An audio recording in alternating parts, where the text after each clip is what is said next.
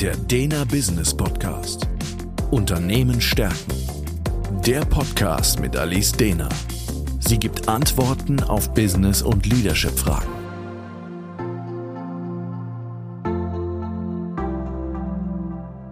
Herzlich willkommen zum Dena Business Podcast. Mein Name ist Alice Dena und Thema heute, warum die Frage nach dem Warum nicht immer hilfreich ist. Der Status quo. Stellen Sie sich eine Führungskraft vor, die immer wieder die Fehler der Mitarbeiterin wahrnimmt. Sie reagiert darauf mit Ärger, da ihre Schlussfolgerung ist, die Mitarbeiterin will mich wohl ärgern. Daraufhin macht sie der Mitarbeiterin nur noch mehr Druck. Die Mitarbeiterin reagiert innerlich mit Angst, weil sie eben aus diesem Verhalten der Führungskraft schlussfolgert, dass ihr Arbeitsplatz eventuell langsam in Gefahr ist. Das hätte wiederum ziemlich existenzielle Bedrohung für sie bedeutet. Und aus dieser Angst heraus blockiert sie eben immer mehr ihr Denken und damit sind natürlich die nächsten Fehler vorprogrammiert. Dieses Verhaltensmuster ist jetzt zwischen der Führungskraft und der Mitarbeiterin total eingespielt. Es entsteht wie so eine Art Teufelskreis oder auch ein Problemmuster. Was genau so ein Problemmuster ist und wie man es lösen kann, möchte ich in dieser Podcast-Folge näher betrachten. Der Ansatz. Im Führungsalltag gibt es generell viele Situationen, in denen es zielführender ist, weniger am Warum eines Verhaltens oder an den Absichten dahinter interessiert zu sein, als sich wirklich mal viel mehr auf die Auswirkungen von einem Verhalten zu konzentrieren. Die Absichten können nämlich oft sehr gut sein, aber die Auswirkungen des eigenen Verhaltens sind alles andere als das, was man wollte. Deshalb lohnt es sich, sich immer wieder zu fragen, welche Auswirkungen mein Verhalten eigentlich haben könnte. Oder eben entsprechend mit Mitarbeitern darüber zu sprechen, welche Auswirkungen ihr Verhalten hatte bzw. haben wird. Denn die besten Absichten können negative Folgen nach sich ziehen, wenn übersehen wurde, welche Störungen im Muster eines Systems, wie es ein Team oder auch ein Unternehmen ist, sich ereignen wenn man dieses oder jenes anders macht als bisher? Wie wird es interpretiert und wie sind die Auswirkungen hinterher? Und die können wirklich komplett anders sein als die davorstehenden Absichten. Wir sprechen im Coaching dabei von einer Mustererkennung. In der Mustererkennung geht es eben darum, zwischen einem Problemmuster und einem Lösungsmuster zu unterscheiden. Wie, das kann man sich vorstellen wie so ein Gewebe, sind eben unser Verhalten, unsere Emotionen, unser Denken und die Schlussfolgerungen zu einem Muster miteinander vernetzt oder verwebt.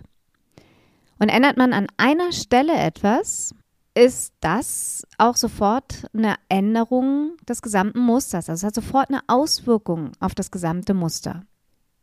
Durch dieses Gewebe aus Verhalten, Emotionen, Denken und Schlussfolgerungen können Muster so auch immer wiederkehrende Verhaltensweisen, Denkmuster und Handlungsweisen hervorbringen, die dann dazu führen, dass eine Person zum Beispiel immer wieder die ähnlichen Probleme hat oder Herausforderungen in ihrem Leben hat und die sich immer und immer wieder wiederholen. Diese Muster können auch extrem tief verwurzelt sein und die Art und Weise beeinflussen, wie eben dann eine Person auf verschiedene Situationen reagiert.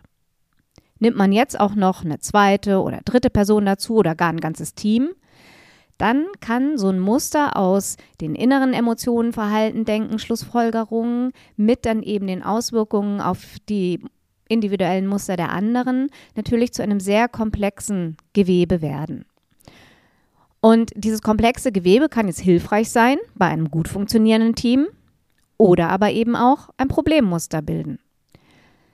Das Beispiel, das ich eingangs gebracht habe, ist zum ein recht typisches Problemmuster. Die Führungskraft fühlt sich durch die Fehler ihrer Mitarbeiterin provoziert, reagiert mit Druck, welches wiederum zu mehr Fehlern bei der Mitarbeiterin führt, da die eben mit Angst reagiert. Wie könnte man so ein Problemmuster jetzt also lösen? Die Lösung. Würde nun zum Beispiel die Mitarbeiterin ihre Schlussfolgerungen ändern und sich sagen, ach, meine Chefin ist offensichtlich sehr wohlmeinend, denn obwohl ich so viele Fehler mache und ich hier immer wieder auch Mist baue, gibt sie mir immer noch Feedback dazu und keine Abmahnung. Sie bräuchte also nicht mehr mit Angst zu reagieren, würde ihr Denken dadurch wahrscheinlich auch nicht so sehr blockieren und eben entsprechend weniger Fehler produzieren, das Feedback besser annehmen können. Und das ganze Muster würde sich verändern. Genauso würde es geschehen, wenn die Chefin ihre Schlussfolgerungen ändern würde und sich sagen würde, ach, die Mitarbeiterin hat einfach Angst, Fehler zu machen. Durch mehr Druck wird das bestimmt nur schlimmer. Auch dann könnte sich das Muster verändern weil der Druck nachlassen würde und entsprechend die Mitarbeiterin nicht mehr so viel Angst haben müsste. Es hätte aber auch ähnliche Auswirkungen, wenn eine von beiden emotional anders reagieren würde. Das heißt, eine kleine Änderung auf einer Ebene kann ganz schnell große Auswirkungen auf das gesamte Kommunikationsmuster haben. Daher lohnt es sich, sich wirklich zu fragen, was löst es für Reaktionen aus, wenn ich dieses oder jenes mache, wenn ich diese oder jene Verhaltensweise zeige. Was bewirkt das?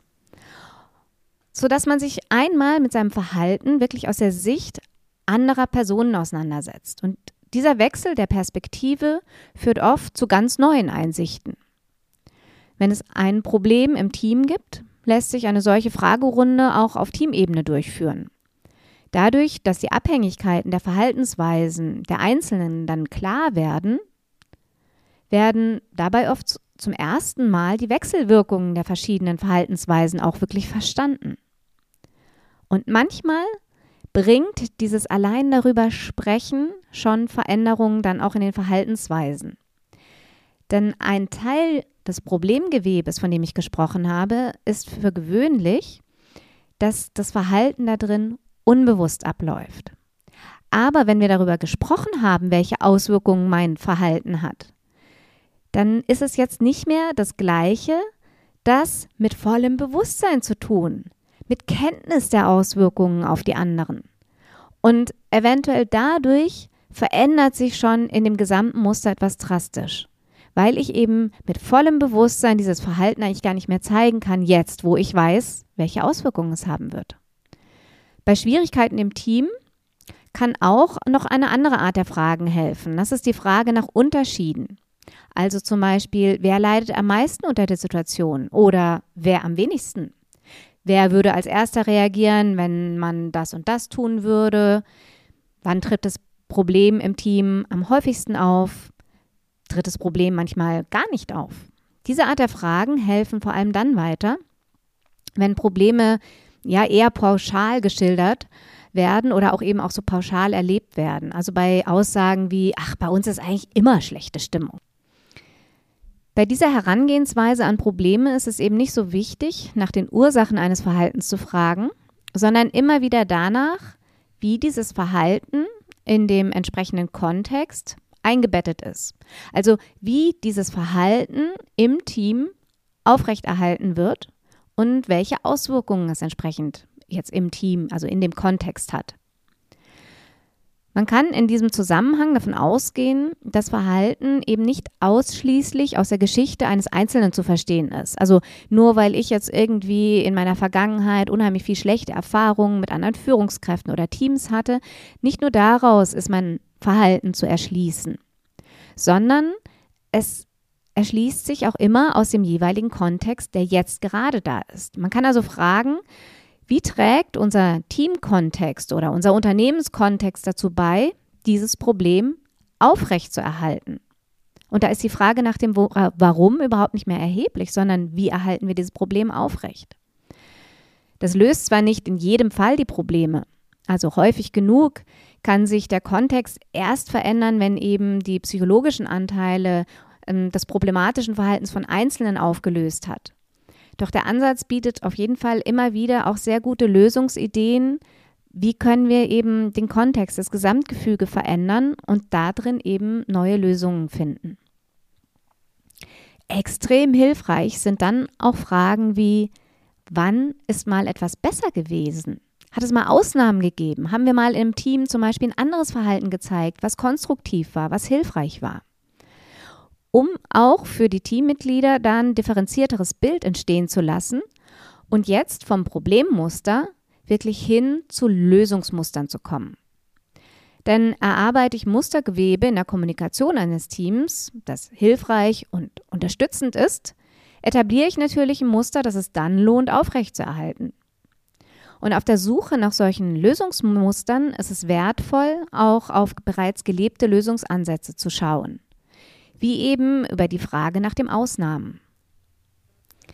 Und dann kann man eben schauen, wie bekommt man diese Lösungsansätze, die sich da drin finden, die oft noch klein und zart sind, erweitert, vertieft und wie schaffe ich es, mehr von diesem guten Verhalten, von diesen Lösungsansätzen, von den Verhalten zu zeigen, was eben Auswirkungen bringt, die ich suche. Bei so einem lösungsorientierten Ansatz mit äh, Schwierigkeiten umzugehen, stellen sich gern auch Fragen nach möglichen Ressourcen, um das Problem zu lösen. Also zu suchen, wo sind Ressourcen, mit denen wir arbeiten können, um an eine Lösung zu kommen. Also Fragen, die dafür hilfreich sind, sind, woran wirst du merken, dass du das Problem gelöst hast? Was genau wird anders sein? Welche Auswirkungen werden die Veränderungen haben?